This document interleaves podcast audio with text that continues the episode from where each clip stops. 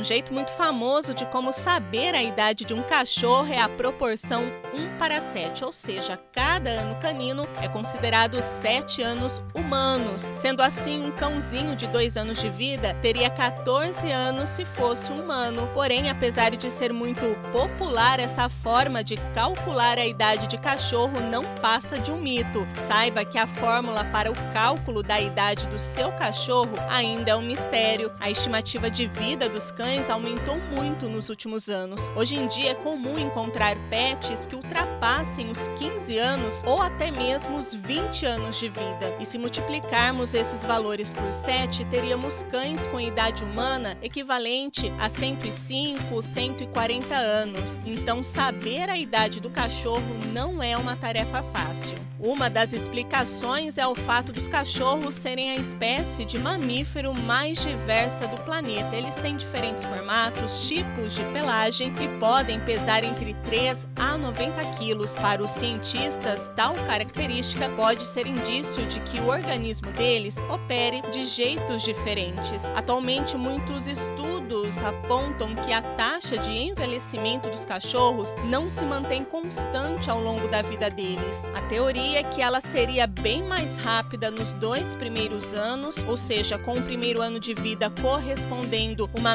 média de 15 anos humanos e o segundo ano de vida correspondendo 24 anos. Ou seja, a partir do terceiro ano de vida, a taxa de envelhecimento fica mais estável. Eu sou a Daiane Ferreira e a gente se encontra aqui na 94. Até o próximo momento. Pet!